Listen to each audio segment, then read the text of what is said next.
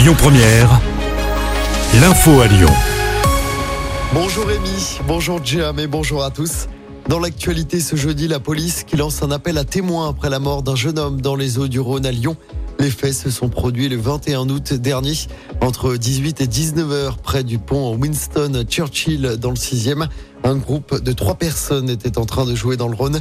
Puis la victime s'était retrouvée seule et s'était mortellement noyée d'après la police. On vous a mis l'appel à témoins complet sur notre application. Quand est-ce que les prix vont baisser dans les supermarchés? Bruno Le Maire, le ministre de l'économie, va tenter aujourd'hui de convaincre les industriels après avoir rencontré les distributeurs hier. Objectif, une renégociation des prix avant la fin de l'année. Alors que l'école reprend ce lundi, vous le savez, les routes seront bien chargées demain et samedi dans la région. Bison futéis le drapeau orange dans le sens des retours. Demain, il est notamment conseillé d'éviter la 7 entre Orange et Lyon de 15h à 17h.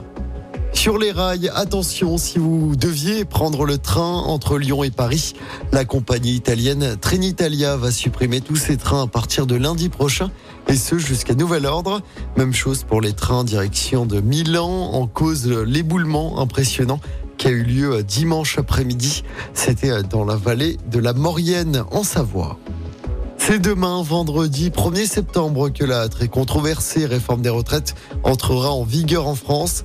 Concrètement, l'âge de départ passe à 62 ans et 3 mois pour les personnes nées à partir du 1er septembre 1961, puis ce sera progressivement décalé chaque année pour atteindre les 64 ans en 2030.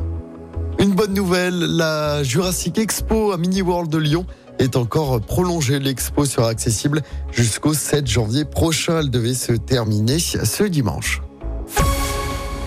On passe au sport en football. Le mercato et ça bouge en attaque à l'OL. Le club lyonnais a enregistré hier les arrivées de l'attaquant Mama Baldé et de l'ailier Ernest Noama. En revanche, Bradley Barcola va quitter l'OL et rejoindre le PSG. La pépite du centre de formation part pour 50 millions d'euros, bonus compris. Autre départ en attaque, celui d'Amin Sarr qui va rejoindre le club allemand de Wolfsburg. Je rappelle que le mercato estival se termine demain à minuit. Et puis en basket, nouveau match sans enjeu pour l'équipe de France à la Coupe du Monde tout à l'heure. Les Bleus déjà éliminés de la compétition affrontent l'Iran. Le coup d'envoi sera donné à 15h30 heure française.